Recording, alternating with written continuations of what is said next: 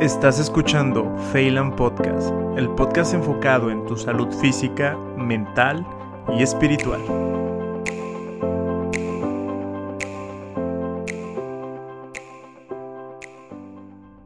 Hola, ¿qué tal? ¿Cómo están? Espero que estén bien, bastante bien. Muchas gracias por escuchar un nuevo episodio aquí en Phelan Podcast. Bueno, en esta eh, ocasión quiero tocar con ustedes un tema ya saben por el título qué es mindfulness o atención plena y sus beneficios, sus verdaderos beneficios. ¿Por qué quiero hacer este podcast? Uno, porque es un tema que me apasiona mucho, que me, ha ayudado durante todo este transcurso del año, poder conocerme en la práctica, me ha ayudado mucho y pues quiero compartirles a ustedes qué es mindfulness y sus verdaderos beneficios. Antes que nada, en muchos lados ya lo pueden estar viendo en sus redes sociales, en revistas, incluso ya hay evidencia científica sobre esta práctica. Y antes que nada, ya saben algunos que soy médico y soy maestro certificado de mindfulness por el Instituto Mexicano de Mindfulness. Quiero compartirles qué es mindfulness según John Kabat-Zinn. Prestar atención de manera intencional al momento presente sin juzgar. Eso es mindfulness. En pocas palabras, la definición que nos regala Yod Kabat-Zinn, una de las personas, de los pioneros aquí en América, principalmente en Estados Unidos. Él es un médico que ha incursionado en mindfulness para mejorar o tener una relación con el dolor crónico en los pacientes con enfermedades terminales. Entonces, mindfulness es algo serio, es una práctica, no como cualquier práctica hoy en día eh, te pueden vender en muchos lados la meditación, en muchos tipos de prácticas, pero mindfulness es de las pocas que tiene evidencia científica y muy, buen, muy buena evidencia científica, muy bien fundamentado.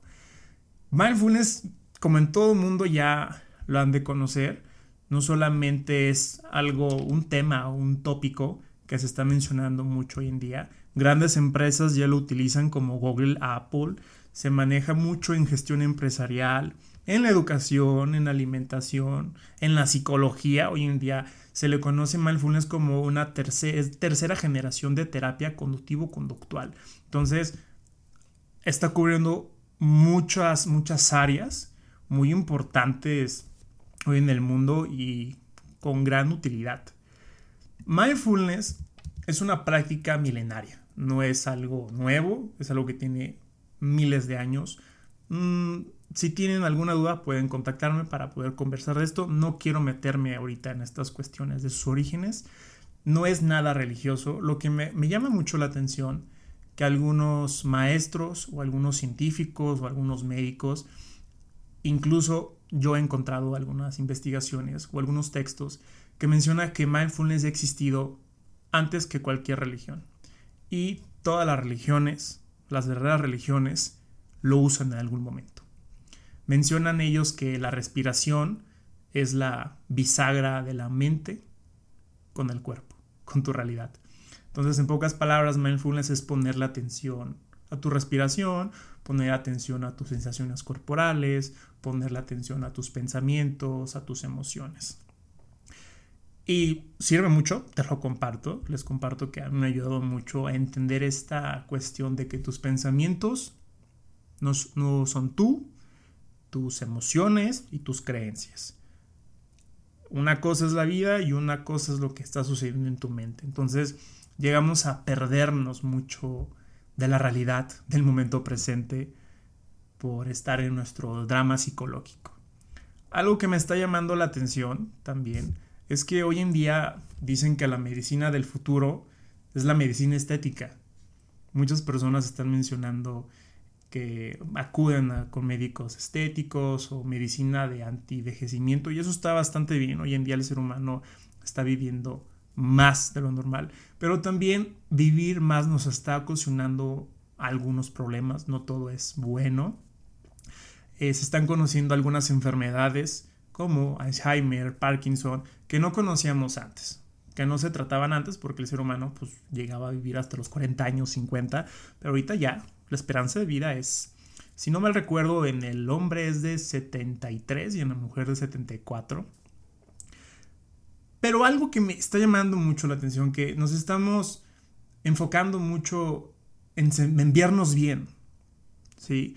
En que no se nos vean las arrugas y toda esta cuestión, pero se nos está olvidando estar bien con nosotros mismos. Y esto, ¿a qué me refiero con mindfulness? Mindfulness te permite a tener una buena conversación contigo. Al final de cuentas eres la única persona que va a estar el resto de tu vida contigo, ¿sí? Vas a estar conviviendo siempre. Tu mente está diseñada para producir pensamientos, para crear. La inteligencia se nos ha dado para usarla a nuestro favor. Pero van pasando los años y quizás nos podemos ver bien, pero quizás no nos sentimos bien con nosotros mismos. Nos hemos olvidado de aprender a sonreír en el pequeño espacio que se nos ha regalado en el universo, este pequeño espacio que se llama tu cuerpo, no tenemos una, buena, una buena convivencia con nosotros mismos, es algo muy curioso. Incluso el regalo que nos dio el creador sobre todas las especies es la inteligencia. Si te has dado cuenta, hay especies que, pues, bueno, la, única especie del ser humano es el único que tiene la inteligencia, que tiene esta parte que se le conoce corteza, neocorteza o zona del óvulo frontal, que nos ayuda mucho a, pues, a crear, ¿no? Pero en muchas ocasiones lo que creamos, pues, es tristeza, depresión y ansiedad y algunos otros problemas por ahí. Lo estamos usando en nuestra contra, esa inteligencia, creándonos historias y perdiéndonos en ellas, en eso que se llama drama psicológico y nos olvidamos de vivir nuestra vida por estar pensando en lo que estamos pensando. Algo muy curioso también, que los pensamientos, cuando llega esta cuestión de rumisión, de estar piense y piense y piense y piense y analizando, los pensamientos no pueden pensarse a sí mismos. Lo único que se puede pensar, o mejor dicho, los únicos que se hace consciente de los pensamientos es la conciencia.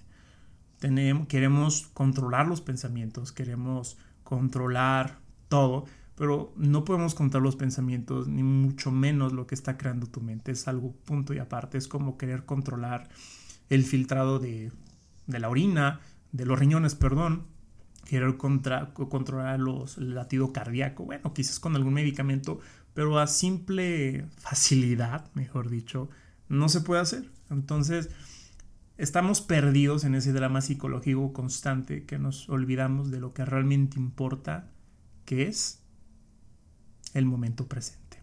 Es lo único que existe y con mayor razón tenemos que apreciarlo. En muchas ocasiones me han escrito algunas personas que me dicen que sus pensamientos se han vuelto sus peores enemigos. O sea, nuestra inteligencia nos está matando podemos decir. He escuchado a algunos teólogos, algunos gurús que mencionan lo mismo, que la inteligencia hoy en día nos está dañando constantemente por estar creando pues historias que no son real, pensamos una realidad que no lo es y vivimos con ella. Pensamos que, que lo que pensamos es real, nuestras emociones definen totalmente lo que está pasando fuera y no, solamente eso ocurre en tu mente. Mindfulness se le conoce como una práctica que te ayuda, digamos, a trabajar eso, o mejor dicho, hacerte consciente. Es una práctica de miles de años, pero solamente los científicos en 1960, cuando inició todo esto, se pusieron al corriente con aquellos que hace años lo practican. Dicen que solamente la ciencia se pone al corriente de cosas que quizás ya sabíamos, que ya sentíamos, pero, pero bueno, es importante también tener una evidencia científica, más hoy en día. Se ha visto un crecimiento exponencial en, su, en sus investigaciones. empezaron realmente, toda esta auge empezó en 1960, pero los principales artículos empezaron como en 1970, 1972, siendo uno o dos, pero cada vez se van acumulando. Hoy para el 2018, en el 2018 hubo unos 6.500 artículos. Está muy bien, pero queda muy corto, muy chiquito en pañales todas esas investigaciones a comparación con un tratamiento de cáncer, de un medicamento o sobre un tratamiento de cardiología. Es muy importante saber esto. Esto apenas está creciendo. Hay que dejar que crezca y estar al pendiente de todas estas grandes investigaciones que a mí, en lo personal, me llaman mucho la atención. Entonces, como te comento, se ha visto un crecimiento exponencial desde el manejo del estrés. Manejo no. Mm, consciente, ser consciente del estrés. La relación del dolor crónico en pacientes terminales, como ya les he comentado. La neuroplasticidad, el cambio que hay en tu cerebro por practicar esto.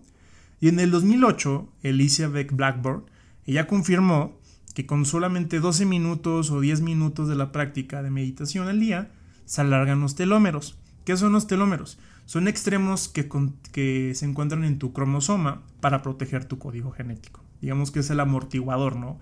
La protección que haya en el ambiente de tu cuerpo para proteger esa información. Es de suma importancia.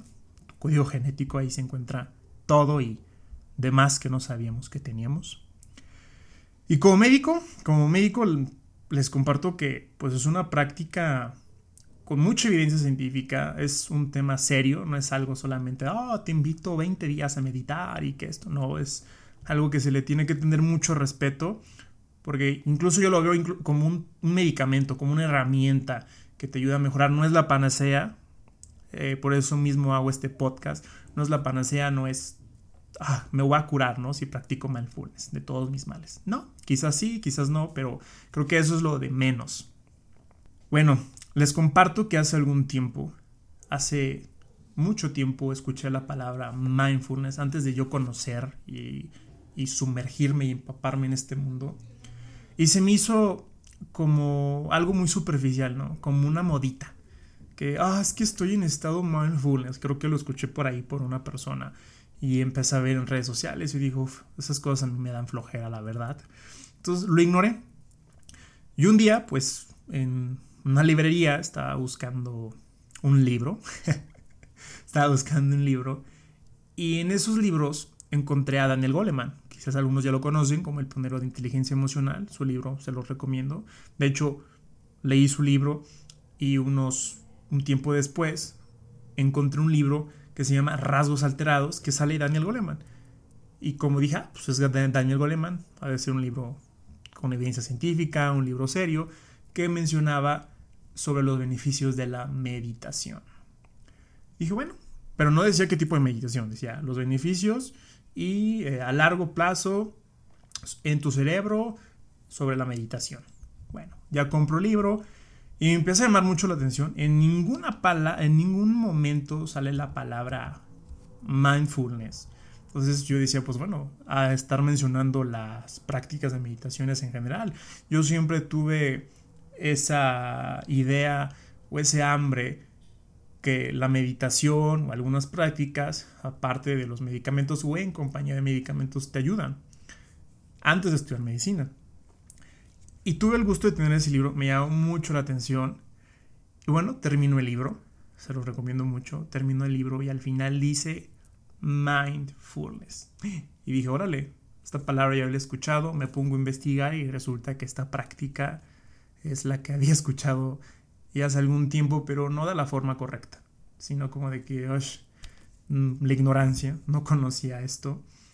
Entonces, me empezó a sumergir digo yo quiero prepararme, qué fregón, encontrar una práctica que pueda ayudar a, las, a las personas a relacionarse con su dolor, a disminuir los ataques de las recaídas de depresión, la ansiedad, el manejo del estrés, la alimentación. Yo dije, wow, esto es, esto es lo que siempre he buscado en toda mi vida y ya lo encontré. Y pues bueno, me busco, busco, mejor dicho, cómo certificarme o cómo aprender esta práctica. Entonces, encontré demasiada información en Internet. Si tú buscas mindfulness en Internet, vas a encontrar muchas cosas. Pero muchas cosas no son reales.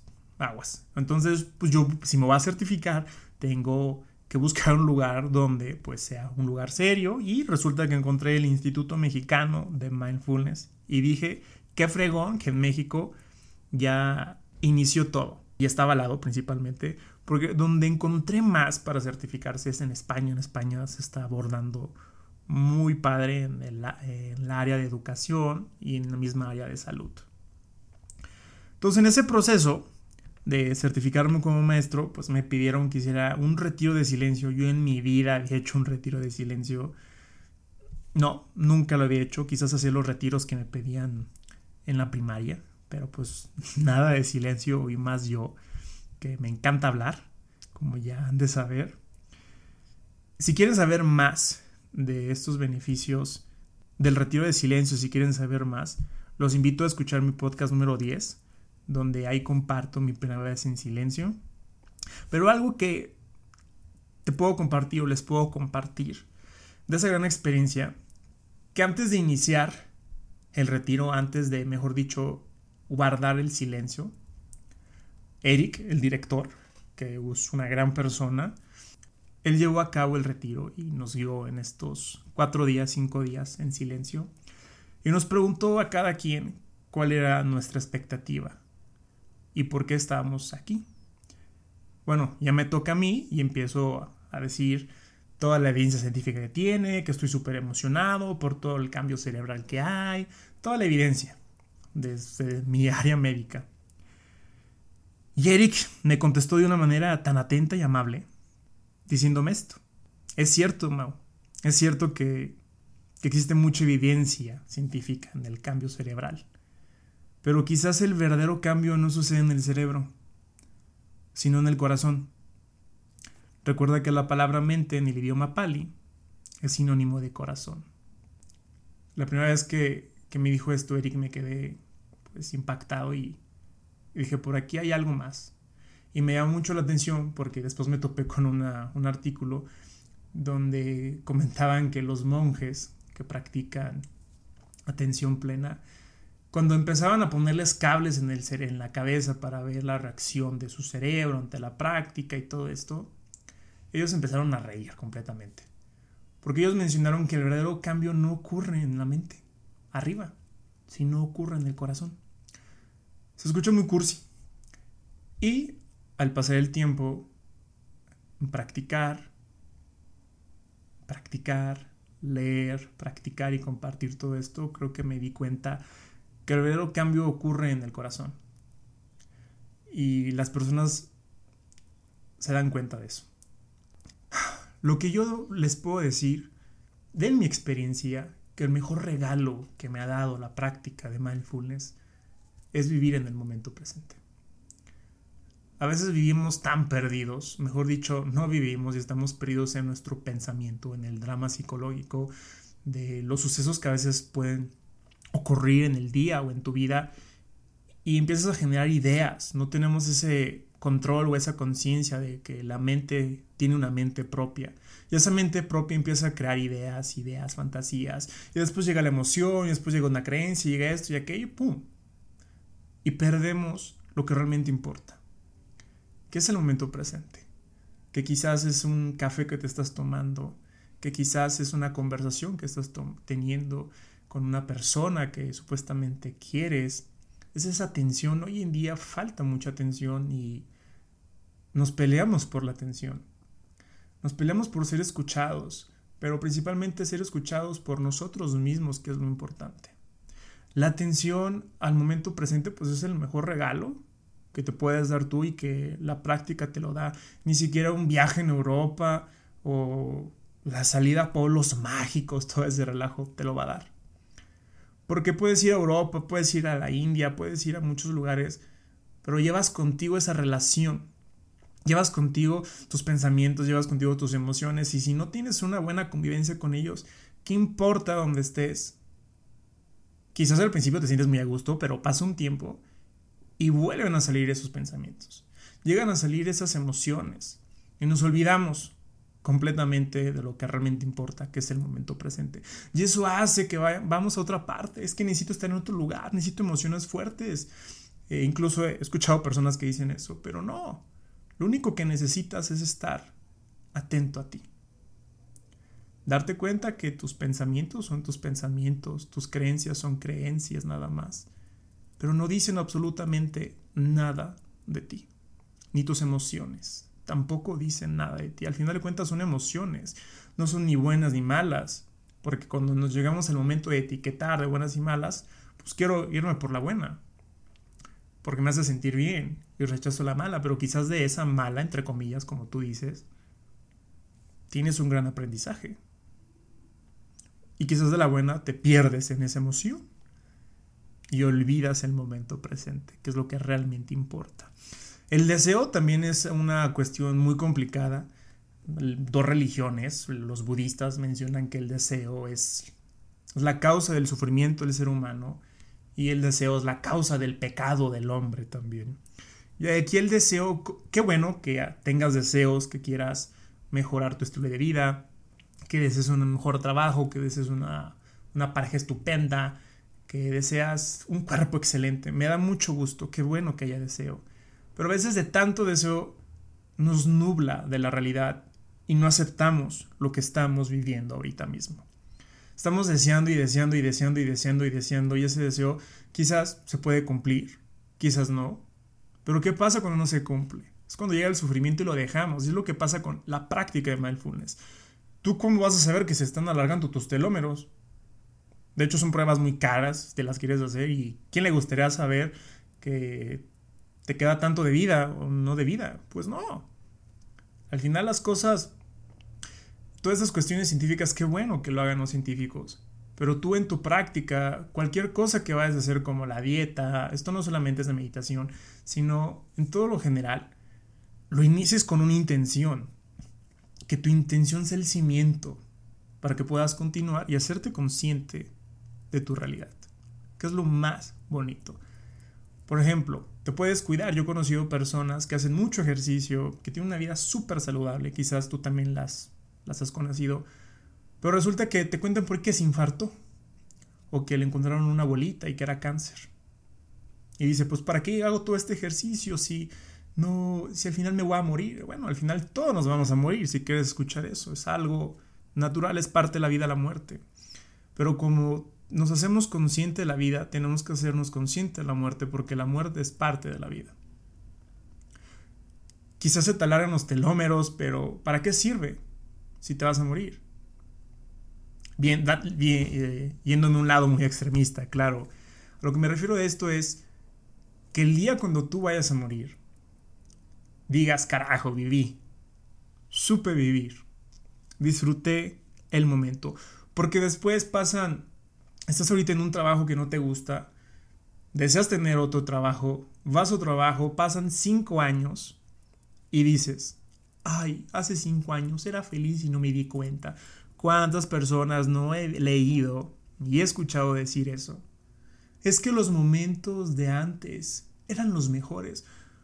¿Qué onda? Pues por estar deseando y pensando que el pasado fue mejor, pues te olvidas de la experiencia del momento presente. Cada experiencia es diferente. Quizás como tú, entre comillas, bueno, mala, pero el final es lo que es. Las relaciones pasa lo mismo. Deseamos otra relación. Estás con una pareja y, ay, me acuerdo, esta persona. Empezamos a comparar. Pero en esta cuestión, comparar momentos, no personas. El momento es único y eso te lo regala la práctica. La práctica. Y esto creo que eh, sin evidencia científica, o mejor dicho, evidencia personal y vivencial, es lo que te puedo compartir. ¿Qué es el verdadero significado de la práctica? ¿Qué es el verdadero significado? Estar presente. Vivir la vida. Quizás dicen por ahí que la vida es un sub y baja. Yo no creo que la vida sea un sub y baja. La mente es un sub y baja. Todo ocurre ahí. La vida tan solo es ese proceso vital que tienen los pajaritos, que tiene el crecimiento de un árbol. Eso es la vida. Todo ese cambio celular que tienes por ahí. Eso es la verdadera vida. Permítete vivir. Solamente siéntate. Y sé consciente de tu respiración de lo que ocurre. Si llega algún pensamiento, dale la bienvenida. Si llega una emoción, dale la bienvenida. Con una sonrisa, claro. Porque al final se van a ir. Al final son temporales. Todo es temporal. Como la misma vida. Entonces, inicia a vivir. Inicia a vivir. Permítete vivir y, claro, la vida o hay sucesos de la vida que son jodidos pero tienen que ocurrir. Es lo que te quiero compartir de mindfulness, la atención plena y el impacto que ha tenido en mí. Espero que te haya gustado, les haya gustado este podcast. Esta vez no tengo ningún invitado, estoy hablando yo solo frente al micrófono. Y te lo doy con todo mi corazón. Esta experiencia es única. Mindfulness no, se no tiene una definición en palabras. Bueno, sí existen muchas, pero la verdadera definición es tu práctica. ¿Y la práctica qué es? Vivir en el momento presente. No vivir el momento, en el momento presente. Muchas gracias por escuchar un nuevo episodio aquí en Phelan Podcast. Espero que te haya gustado, lo puedas compartir, me puedes escribir. Yo con mucho gusto te puedo enseñar esta hermosa práctica, me puedes contactar en mis DMs, ahí en Instagram, contesto todos. Y muchas gracias, que Dios te bendiga y recuerda que Feyland se escucha con el corazón. Y no te olvides en seguirme en mis redes sociales como Mauricio T Vida 1 en Instagram. Este podcast lo puedes escuchar en Apple Podcasts, Spotify. Muchas gracias y que Dios te bendiga.